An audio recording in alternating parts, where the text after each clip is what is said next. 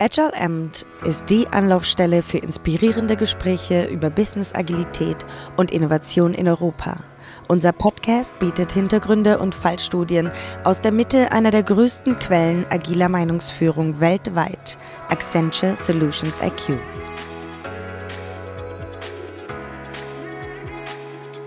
Willkommen zu einer weiteren Ausgabe von Agile Amp Dach. Ich bin euer Gastgeber Henrik Gruber und wir senden heute Podcasts von der Ali Agile Lean International Konferenz in Frankfurt in Deutschland.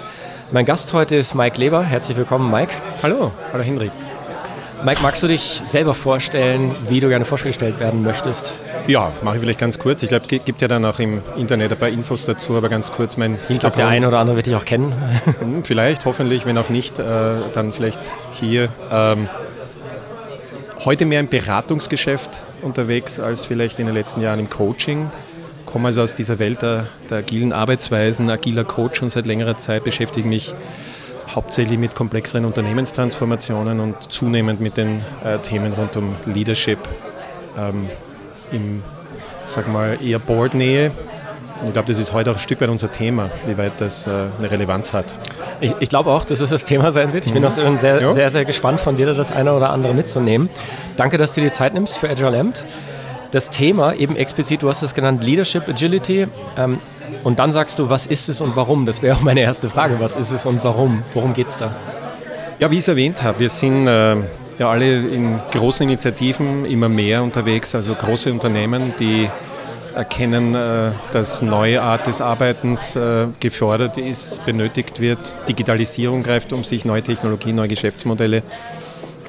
Da gibt es die sogenannten Transformationsprogramme, die sehr oft äh, das Thema Leadership natürlich in den Vordergrund stellen, dann aber mit nicht so klaren Konzepten. Da wird oft der Begriff Agile Leadership in den Raum gestellt. Was ist das? Das sind sehr oft Konzepte, die altruistischer Natur äh, sind, wenn wir so von Servant Leadership sprechen oder vielleicht das Pendant Host Leadership, das dann in den traditionellen Organisationen vor allem äh, oft auf Widerstand oder zumindest Fragezeichen stößt. Und äh, es ist ja tatsächlich schwierig äh, zu sagen, ich habe jetzt Unternehmen geführt die letzten Jahre über und wenn ich so ein Servant Leader werden sollte, heißt das jetzt quasi, ich soll das aus dem Weg gehen? Äh, oder geht es nicht umgekehrt? Vielmehr auch darum, naja, ich sollte ja das auch unterstützen. Und ähm, Leadership Agility ist jetzt so ein Zugang, wo man eigentlich jetzt gar nicht äh, so sehr auf Agile als äh, Methodenbaukasten oder agiles Manifest und die ganzen Themen rundherum abzielen, sondern auf die Kompetenz unter hoher Unsicherheit, darum geht es ja eigentlich, besser führen und wirken zu können.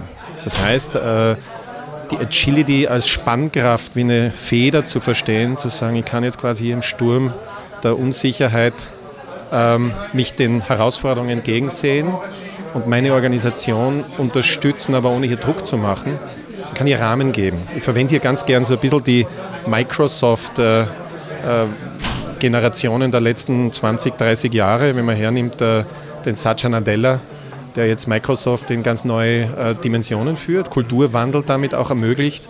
Das Pendant dazu könnte sein der Steve Ballmer, der so ein bisschen eine Vorstufe in, dieser, in diesem Kompetenzspektrum adressiert hat mit seinem Performance Achievement ähm, und damit natürlich Limitierung auch äh, der Organisation im Sinne Wandel und Fokus gegeben hat. Wenn ich jetzt als Leader in der Lage bin, das zu erkennen, und mich weiterzuentwickeln, dann sprechen wir hier von diesem Konzept Leadership Agility und am Ende natürlich von ganzen Führungssystemen. Wollen wir mal zu Beginn anfangen? Ich habe, äh, ja. zumindest habe ich wahrgenommen mit einem kleinen Schmunzeln, als du Transformationsinitiativen gesagt hast. Ich bin mir ziemlich sicher, du hast dann sehr, sehr ähm, starke Meinung darüber äh, und zu dem Thema. Was hat es mit diesen Transformationsinitiativen auf sich? Meinung ist natürlich auch mit äh, viel Beobachtung verbunden. Man muss als Coach ja immer aufpassen, dass man nicht zu viel Meinung äh, mit sich umträgt und die Beobachtungen sind natürlich sehr oft der Natur, dass Führungskräfte ein gewisses Vakuum erleben, äh, wenn man jetzt neue Richtungen einschlagen will und dabei das Führungsthema womöglich auch gar nicht explizit adressiert. Und Führung verstehen wir jetzt dann an der Stelle äh, wahrscheinlich nicht mehr unter dem Erteilen von sogenannten Befehlen, wenn wir es jetzt ein bisschen ins Deutsche tradieren, äh, sondern dieses Rahmen geben und Richtung geben und das soll jetzt plötzlich aus dem Weg gehen. Und wenn wir dann ähm, höher in die Etagen schauen, es gibt immer noch Hierarchien wir arbeiten und rütteln an diesen Hierarchien mit diesen ganzen Transformationen, dann kommt hier noch viel mehr Verunsicherung auf. Ne? Das sind ja viele Stakeholder, die jetzt ähm, Executive in einer, nehmen Sie mal Beispiel des Bankenthemen, ne? eine große Bank steckt vom Business Model wahrscheinlich äh, in sehr großen Herausforderungen. Und da habe ich natürlich jetzt viele ähm, Stakeholder zu befriedigen. Da gibt es den Aktienmarkt, da gibt es äh, viele Eigentümer womöglich äh, und, ja, und viele, viele Anspruchsgruppen in der Organisation. Und da ist agil jetzt zwar schnell verstanden als, okay, ist eine Engine, ein Motor, den setzen wir jetzt in unsere Geschäftsentwicklung, womöglich auch nur in die IT. Und da haben wir dann schon ein Stück weit an der Limitierung am Tisch. Nicht? Und, äh, und da holt jetzt auch niemand Führung ab. Äh, was könnten wir hier tun oder was können wir anderes beitragen, als zu sagen, okay, bringt uns die Probleme und dann müssen die Probleme aus dem Weg. Oder eigentlich womöglich kommt dann sofort die Antwort, was ist das Problem? Und das wäre jetzt diese Steve Ballmer-Variante, äh, dieser Achiever, der sagt, Entschuldigung Leute, wir müssen hier was erreichen. Äh, was zwar sinnvoll ist im Sinn möglicher Ergebnisse, bessere Geschäftsergebnisse, was auch immer, was aber schwierig ist, wenn die Zeiten sich plötzlich in Richtung Wandel begeben und sich das gesamte Geschäftsmodell ändert. Das heißt, wo finden wir jetzt Führungskräfte, die dann einen Zugang finden, a, sich selber zu erkennen, also eine gewisse Reflexion äh, zu tätigen, um dann an sich selber zu arbeiten zu beginnen, als Individuen, aber auch als Teams. Der Begriff ist dann auch schnell mal äh, unklar, was heißt, wenn wir im C-Level sind, Leadership-Team, ne, den CEO, CFO, was immer wir für C-Levels hier vereint haben, äh, zusammenarbeiten sollen. Und wenn wir dann womöglich auf unser gesamtes Führungssystem draufschauen und dann fragen, wer entwickelt eigentlich hier das Führungssystem? Ja, dann fragen wir typischerweise bei HR, ich will jetzt R, das R da, dahinter noch gar nicht äh, auf die Waagschale legen, ist auch ein Thema. Und ähm, naja, wir sind hier nur zuständig, das mehr oder minder zu administrieren. Wir haben den Auftrag, wir hängen ja auch am CEO dran ähm, und schon sehen wir hier ein riesen Vakuum entstehen. Nicht? Du, du, hast vorhin ja. von Beobachtung gesprochen, das ist, ja. ist, ein guter Punkt. Also wie ist deine Beobachtung dann, wie bekommst du, wie bekommt ihr den Zugang hin auf dieses Level? Wie bekommt ihr überhaupt die Chance auf den Dialog? Es hat, also mein Persön meine persönliche Erfahrung äh, ist die, dass es sehr viel mit den Frames, mit denen man arbeitet, zu tun hat. Ähm, Frames im Sinne von, ich habe vorher erwähnt, Transformation. Das könnte jetzt eine Metapher sein. Wir transformieren die Organisation oder die Organisation begibt sich auf eine Agile Journey oder eine, unternimmt eine evolutionäre whatever Entwicklung.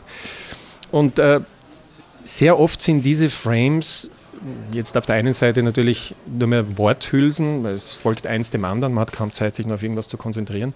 Und sehr oft weiß man auch gar nicht, was sich da genau dahinter verbirgt. Also wenn wir jetzt auf so einer Journey sind, wo würde man denn hinfahren als Bank, wenn wir in den nächsten zwei, drei Jahren wo ankommen wollen? Ähm, was dann oft hilft, und da gehört das Agile Leadership als nächster Frame dazu, ist einfach diese Zugänge ein bisschen zu ändern und greifbarer zu machen. Also als Beispiel, wir verwenden ganz gern dieses Fitness, diese Fitness-Metapher, äh, äh Fitness for Purpose. Man sagen kann, gut, also erstens mal wollen wir alle fit für unseren Kontext sein, aber wenn wir uns mal so im Spiegel schauen, da werden wir gleich beim Thema Awareness, fällt uns vielleicht auf, naja gut, das werden wir jetzt nicht erzwingen können von heute auf morgen. Und Fitness ist natürlich ein Zugang, der aus vielen, vielen Parametern besteht. Also wenn wir uns auf so einen Weg begeben, wir wollen fitter werden, dann können wir das mal evaluieren, was wird hier beitragen, ein Schritt nach dem anderen oder vielleicht mal einzelne Schritte in sinnvolle erste Richtungen. Und das Zweite ist, wir werden nie ankommen, weil Fitness hat man vielleicht mal erreicht, wenn man dann aber aufhört, dann äh, wird sich wieder äh, ja, auflösen. Und solche Zugänge, die dann plötzlich äh, frischere Perspektiven äh, verschaffen, sind dann zum Leadership-Thema äh, genauso willkommen. Wo die Leute dann sagen, aha, es geht also nicht um schwarz-weiß, also ich muss jetzt nicht ein Servant Leader sein, der so allen aus dem Weg geht, ich bin aber gleichzeitig kein Diktator, also entweder oder, sondern ich habe eine Möglichkeit, hier meine Spannkraft zu erhöhen, ich kann hier meine Agility im Umgang mit Herausforderungen und Herausforderung heißt zum Beispiel, wow, wir wissen nicht, was auf uns zukommt, wir sollen gleichzeitig die Organisation entwickeln, ich soll hier als Führungskraft äh, Raum bieten, wir können dem entgegenstehen und ich kann hier Kompetenzen entwickeln, die immer stabiler werden. Ja. Heißt das, oder verstehe ich das richtig, du siehst, die, du siehst die zwei Bereiche wirklich komplett getrennt, also sowas wie Piloten entwickeln, bottom-up, wo einzelne Teams oder einzelne Bereiche mal mehr in Richtung Agilität gehen, eigentlich relativ unabhängig von dem gesamten Leadership-Bereich? Das ist eine Frage, die immer wieder kommt. Das ist ganz interessant bei einem, bei einem Beitrag heute auch kurz im Raum gewesen. Und äh, interessanterweise heute Vormittag habe ich daran gedacht, dass die kommen würde. Und äh, mein Zugang ist natürlich immer all in. Also es gibt kein top-down, das äh, alleine dann irgendeinen Zugang auf Erfolgswahrscheinlichkeit hätte. Und umgekehrt, das ist eigentlich das Spannendere, Bottom-up ist meistens mit einer Glasdecke versehen. Also wenn man es rein Greenfield, Bottom-up irgendwo betreiben wollen, sehen wir ja in der Praxis, es wird das Thema Beobachtung relativ schnell, wo es dann aneckt, nicht mehr weitergeht und wie eng die Constraints sind. Da, kommt dann, da kommen die Prozesse, die wir haben, in den Weg, die Metriken, die wir verordnet bekommen, da kommen äh, Finanzkennzahlen in den Weg. Na, sorry, so können wir hier nicht arbeiten. Und dann sehen wir also die Limitierungen. Das Spannende ist, die, die das angreifen können, ja, das sind meistens die oberen Führungskräfte. Jetzt redet man natürlich Tacheles, es jetzt äh, eigentlich auch ganz gern in derselben Tonart, dass wir das allererste Team in der Organisation ganz oben im Board finden müssten. Wenn hier kein Team entstehen kann, warum ist dann die Annahme, dass wir irgendwo anderes äh, in der Organisation bessere Teamarbeit hinkriegen? Du hast das einen Aspekt angesprochen, äh, Leadership zu entwickeln. Also wie kann ich jetzt das Leadership entwickeln? Was sind da Ansätze, wie ihr das hinbekommt, um so sukzessive ja. dorthin zu bekommen? Das ist wahrscheinlich auch kein 180 Grad U-Turn von Nö, 0 ganz auf 1. Genau, ganz genau. Also ich habe gerade von Fitness vorher gesprochen. Also es ist einmal hilfreich, wenn wir ein Gefühl dafür kriegen, stehen wir auf der Waage. Wir machen mal so ein bisschen Selbsteinschätzung, wie geht es uns? Ähm, sind wir vielleicht noch nicht ganz so fit, wie wir gerne sein würden und das wird sich nicht von heute auf morgen ändern. Jetzt gibt es natürlich zwei Zugänge. Ich stehe jetzt auf der Waage, ist schon mal ein guter. Das macht ja auch nicht jeder gern, dass man sich in den Spiegel schaut oder eben so äh, Parameter wie Gewicht oder weiß nicht, Blutdruck, was immer sein könnte, äh, auch einmal dem gegenüberstellt. Ähm, das ist einmal diese erste Awareness, die man schafft. Und all das muss natürlich auch mit Freiwilligkeit laufen. Also jemanden jetzt, also Führungskräfte, Führungsteams in so Workshops zu zwängen, wo jeder schon sagt, das wieder, äh, macht wenig Sinn. Aber wenn man den ersten Schritt hinkriegt, dass man Interesse weckt, ich habe vorher gesprochen von diesem Reframe, wenn man den Reframe einmal in einen interessanten Dialog bringt, die Leute sagen, okay, das würden wir uns gerne anschauen, dann kann man mal sowas wie einen Awareness-Workshop als Aufsatz äh, machen mit also jeden Vorstand, einen ausgewählten Bereich oder mit einer größeren Gruppe. Hm, kommen 50, 60 oder 100 Leute in den Raum, je nachdem, um das dann als ja, Erkenntnis, erste Erkenntnis, Zugang, Zusammenhänge ähm, zu definieren, äh, zu nützen und daraus wiederum Leute womöglich zu gewinnen, um tatsächlich nächste Schritte zu machen. Und nächste Schritte würde dann tatsächlich heißen, okay, Leadership Agility, um jetzt wieder auf das Konzept zurück, äh, zurückzukommen, das wir uns ja nicht äh, jetzt selber ausgedacht haben, sondern es beruht auch auf äh, verschiedenen Forschungsgegenständen. Ich nenne jetzt einfach mal einen Bill Joyner, das ist ein Autor, äh, Researcher, der sich zu diesen Themen, glaube ich, die letzten 20, 30 Jahre beschäftigt hat. Gibt es auch Publikationen dazu. Gibt es auch auf Amazon, glaube ich, ein Buch, das sogar so heißt. Ähm, hat so ein eigenes 360er dazu an, an Board, wo die Leute mal so einen ersten Standort ähm, ein bisschen ermitteln können, wo bin ich unterwegs zu diesen herausfordernden Dimensionen um dann in ein Programm einzutauchen, wo ich beginne an mir selber zu arbeiten, beziehungsweise mit meinen Kollegen, mit meinen Peers dran zu arbeiten. Ja. Also, also das Gefühl, dass gerade auf Leadership-Ebene vielleicht der, der Horizont kurzfristiger wird oder überhaupt nicht in der Form? Dass ich nur auf kurzfristige Ergebnisse, auf kurzfristige Ziele ausgerichtet bin? Ich würde äh, jetzt wieder von der Beobachtung kommen und von der logischen Schlussfolgerung natürlich dem äh, recht geben. Also wie du es selber gerade sagst, äh, der Markt, die ständige Veränderung, die Geschwindigkeit der Veränderung und daneben haben wir, haben wir vorher erwähnt, äh, der Shareholder und so weiter, übt einen gewissen Druck in die Richtung aus. Also die Tendenz äh, wird wahrscheinlich viele dorthin verleiten. Und da trennt sich wahrscheinlich dann die Spreu vom Weizen, wenn jemand sagt, ja, werden wir aber wahrscheinlich so nicht hinkriegen. Das heißt, wenn wir hier tatsächlich nochmal aus den eigenen Erfahrungen schöpfen und auch die Forschungshintergründe uns genau anschauen, dann erkennen wir relativ gut, Sustainability, also wenn es wirklich nachhaltig sein soll, auf Wirkung ausgerichtet sein soll, findet dann genau dort statt, wo die Hektik eigentlich nicht im Spiel ist. Wo eigentlich Organisationen oder Führungskräfte auch gar nicht so sehr diesen Transformationsansatz verfolgen. Das ist ganz interessant. Okay. Die, ähm, du hast äh, Microsoft als Beispiel angeführt, weil man sich es wahrscheinlich gut vorstellen kann. Wenn ich überlege, das sind einige Jahre, was den Führungswechsel da halt angeht. Auch da, was ist so dein Aspekt? Was würdest du sagen, wie, auf was für einen Zeitraum kann ich mich da einstellen? Ist das etwas, was, was schnell geht, dass ich das Unternehmen ändern kann oder dauert das eine gewisse Zeit, weil halt verschiedene Faktoren da ins Spiel kommen, die ich zu berücksichtigen habe? Ich würde die Veränderung, also alles, was mit den äh, eigentlichen Umsätzen zu tun hat, äh, gar nicht erst in Zeit bemessen wollen. Ich habe irgendwann einmal so gesagt, alles Gute, was irgendwie auf die Welt kommen will, braucht auf jeden Fall neun Monate. Äh, da kennen wir also so ein paar Beispiele und ich habe das irgendwie so in der Praxis auch erlebt. Also wenn wir so mit Piloten arbeiten, dann sind so sechs bis neun Monate oft ein guter Zeitraum, um was entstehen lassen zu können, wirklich Wirkung zu zeigen.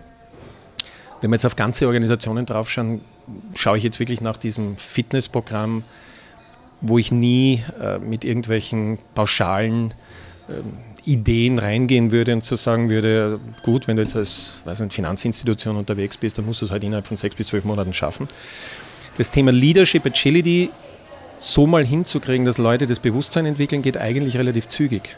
Das ist im Grunde ist ein Erkennen, dass einmal die, die Leute, die Zügel in der Hand haben, und das ist halt bei Institutionen, die es schon längere Zeit gibt, mal bei bestimmten Stellen der Fall, dann ist das eigentlich etwas Kurzfristiges. Dann jetzt ein ganzes Führungssystem hier umzustellen, ist natürlich wieder eine Frage der Kultur und darum geht es am Ende. Führungskräfte, die jetzt das tun, haben ja die Kompetenz, also sie haben zumindest alle Parameter in der Hand, um Kulturparameter, also Rahmenbedingungen äh, in Richtung einer Zielkultur zu bewegen. Das haben diese agilen Teams meistens ja nur sehr limitiert. Ja. Es ist ein gutes Stichwort, genau was dazwischen steckt. Du hast vorhin auch mal von den verschiedenen Führungsebenen gesprochen. Wie gehst du mit dem Unsicherheitsfaktor um? Der in letzter Form, du hast HR mal ganz kurz angesprochen, da geht es ja auch um Jobsicherheiten in irgendeiner Form. Mhm. Es gibt über viele Bereiche, wo sich auf einmal sehr stark, transformationsmäßig natürlich doch etwas ändert. Wie, wie, welches Gewicht hat das Thema? Es hat ein großes Gewicht. Ähm, wir kennen das ja aus dem Lean-Umfeld, wenn wir jetzt gerade zufällig bei der Agile Lean-Konferenz hier sind. Ähm, dass bei Toyota damals dieses Prinzip im Mittelpunkt stand, nicht, was wir heute als psychologische Sicherheit immer wieder in den Vordergrund kehren. Also es gibt, äh, es gibt Jobsicherheit, die wollen wir garantieren, helfen, aber es kann keine Rollensicherheit geben. Und das ist natürlich jetzt ein ganz, ganz starkes Thema, weil wenn sich die Spielregeln ändern oder sogar das Spiel als solches ändert, dann hilft es halt nichts, wenn wir noch einen Mittelfeldspieler haben, aber sorry, wir spielen gar nicht mehr Fußball, ja, sondern wir spielen jetzt, weiß ich nicht, äh, Billard oder der Mittelfeldspieler jetzt irgendwie problematisch, aber äh, darum geht es, dass wir das auch adressieren. Und das ist eine riesen Herausforderung. Es gibt viele Unternehmen, die jetzt da Mitarbeiter und auch Führungskräfte vor die Wahl stellen. Es gibt ganz extreme Beispiele. Also Hayer ist so ein, eines davon, die so sehr, sehr extreme Wege gehen, die wir uns jetzt in Europa, also chinesisches Unternehmen, gar nicht so richtig vorstellen können und man weiß, was man so hört. Da ist sehr großer Druck dahinter. Also Manager, Mittelmanager, die ehemals also als Mittelmanager gearbeitet haben, sollen jetzt quasi Entrepreneure werden oder sonst das Unternehmen verlassen. Ich glaube aber in unseren Breiten kann man diese Themen schon diskutieren. Ich glaube, man muss sie diskutieren, wenn es um Besitzstände geht, dass man eigentlich sagen, naja gut, wenn jetzt unsere Awareness, ich habe es gerade vorher davon gesprochen, die wir irgendwann einmal am Tisch kriegen wollen, ist, die Reise muss irgendwo in eine gewisse Richtung zumindest mal starten können, auch wenn wir jetzt die Richtung nicht kennen. Und wir sind uns bewusst, dass uns da gewisses Gepäck äh, einfach zu viel belastet. Dann dürfen wir eben nicht über die S-Klasse in der Garage reden, äh, die womöglich jemand dann in Gefahr sieht oder ähm, weiß Gott, welche äh, Utensilien, die hier irgendwann einmal Platz gegriffen haben, sondern müssen tatsächlich sagen, wie arbeiten wir hier zusammen an einer Zukunft, die dann natürlich anders ausschauen kann. Und ich habe schon viele Führungskräfte erlebt, die muss man jetzt aufpassen, mit einer gewissen altruistischen Sicht mehr ausgestattet als andere dann irgendwann gesagt haben, ich arbeite jetzt eigentlich schon bewusst daran, meine Rolle überflüssig zu machen. Das ist jetzt natürlich ein sehr extremer Zugang und den erlebe ich auch sehr selten. Habe ich erlebt und es ist dann sehr inspirierend, wenn jemand äh, wirklich diesen Zugang hat für seine Umgebung, seine Abteilung zum Beispiel, hier vieles zu ermöglichen, aus dem Weg zu, äh, zu räumen. Ähm, ist aber ein spezielles Thema. Ja. ja. Vielleicht äh, rückblickend ein bisschen, wir haben, uns, wir haben uns vor einigen Jahren kennengelernt, ich glaube zehn sind es schon fast mittlerweile. Was hat sich getan im Laufe der Jahre? Hat sich da was geändert oder ist das Thema eigentlich noch immer dasselbe? Ich glaube, es hat sich die, die Geschwindigkeit natürlich geändert. Das ist uns wahrscheinlich allen klar. Wir reden immer von diesem Exponentiellen und auf der Kurve sind wir drauf. Vor zehn Jahren ähm, war man, glaube ich, gerade dran, das Thema Skalierung relativ intensiv auf die Straße zu bringen. Das hat sich aus meiner Perspektive mittlerweile geregelt äh, mit durchschnittlicher Erkenntnis. Manche machen es zum x-ten Mal und, und immer noch, während andere erkannt haben, okay, das ist es nicht. Äh, und das Thema ist mittlerweile sogar ein anderes. Jetzt haben wir das Digital-Thema am Tisch. Und äh, das ist ja gleich noch komplexer, aber hier geht es ja um neue Geschäftsmodelle. Und nicht darum, dass wir jetzt, äh, keine Ahnung, alle unsere Dokumente auf neue äh, Fileserver bringen oder wie auch immer. Das heißt, äh, die Differenzierung immer des, was wir alles tun könnten, von warum sollten wir in gewisse Richtungen gehen, das ist eigentlich die Essenz. Und mein Eindruck ist, ähm, die wird durch diese Zunahme der Geschwindigkeit jetzt immer mehr strapaziert. Und ich habe so den Eindruck, dass, äh, auch wenn es vielleicht nicht überall der Fall ist, dass diese Frage immer mehr sich aufdrängt. Und da warte ich mal in den nächsten zwei bis drei Jahren eigentlich spannende Entwicklungen. Ich hatte die Frage an dich auch in Bezug, was die Zukunft angeht. Du hast einen breites, breiten Fundus und große internationale Erfahrung. Was wäre denn dein Ausblick auf die nächsten Jahre? Was würdest du Unternehmen, was würdest du Zuhörern halt mitgeben, zu sagen, das sind halt Dinge, da glaube ich, da wird es halt hingehen und da sollten wir drauf achten? Ja, ich würde ich würd wirklich äh, darauf achten, die Energie und Ressourcen ein Stück weit in andere Richtungen zu lenken als komplett, komplexe, komplizierte, je nachdem, wie man es nennen will, Programme in Richtung Transformation durch die Gänge zu jagen, als ausgehend vom Führungsteam Klarheiten zu schaffen, was sind eigentlich unsere Variationen, die wir in unserem Portfolio anbieten können. Also die Zukunft äh, wird sich technologisch neu ausrichten, die Geschäftsmodelle sind offensichtlich fast halbjährlich unter Druck, neue Player kommen ins Spiel. Und ich glaube, da geht es ganz stark darum, dass wir gut differenzieren, womit machen wir heute Geld, aber wir brauchen auch jede Menge Optionen, die wir generieren müssen für die nächsten Jahre. Und wenn wir uns mal das äh, zu Herzen nehmen, dann müssen wir natürlich einen Raum dafür schaffen. Den Raum können wir nicht erzwingen. Das heißt, hier sind wir wieder beim Führungsthema. Welche Räume können wir anbieten, wenn Leute jetzt neue Geschäftsfelder mit gegebenenfalls Technologie ausprobieren wollen oder sogar müssen, weil es geht um Lernen. Wir können es nicht wissen. Und, ähm, und dann darauf zu achten, dass man natürlich die Leute auch in die Richtung enablen. Äh, diejenigen, die die letzten 20 Jahre in der Früh ins Bankgebäude gekommen sind und gesagt haben, na gut, ich bin jetzt hier vielleicht sogar noch Bankbeamter, wie wir es mal in Österreich so genannt haben, die sind jetzt nicht vorbereitet darauf, dass das Thema Bank vielleicht im B2C-Bereich äh, womöglich sich völlig verändert und in der Form, wie man es gewohnt ist, gar nicht mehr stattfindet. Also das Enablement hier braucht Begleitung. Ich habe vorher HR kurz von dir gehört. Äh, mein Zugang ist, dass allein dieser Resource-Begriff sich überholt hat. Ich spreche ganz gern von Human Relations Management. Und wenn man diese Kompetenz im Unternehmen, also speziell die großen Unternehmen haben ja meistens eine HR-Abteilung, heben könnte und sagen würde, das ist unser Change-Begleiter, das ist nicht mehr ein Hebel, der jetzt irgendwo am C-Level, am CEO, CFO, sonst wo dranhängt und dann halt tut, was die sagen, sondern wirklich dort Leadership enabled und dann quasi die Begleitung von dort auch aus möglich macht dann würde ich sehen, dass wir da in den nächsten drei bis fünf bis zehn Jahren gute Potenziale hätten und auch ein Stück weit in eine organisatorische Richtung kommen, wo vielleicht Angst im Umgang mit Unsicherheit zumindest so weit wie möglich reduzierbar ist. Das klingt nach einem hervorragenden Schlusswort von deiner ja, Seite. Optimistischer Blick in die Zukunft. Ja. Danke dir, Mike, cool. für deine Zeit. Gern. Nochmals vielen Dank, dass du dir diese Ausgabe von Agile Amt angehört hast. Wenn du etwas Neues gelernt hast, würden wir uns freuen, wenn du einem Freund, Mitarbeiter oder Kunden von diesem Podcast erzählst.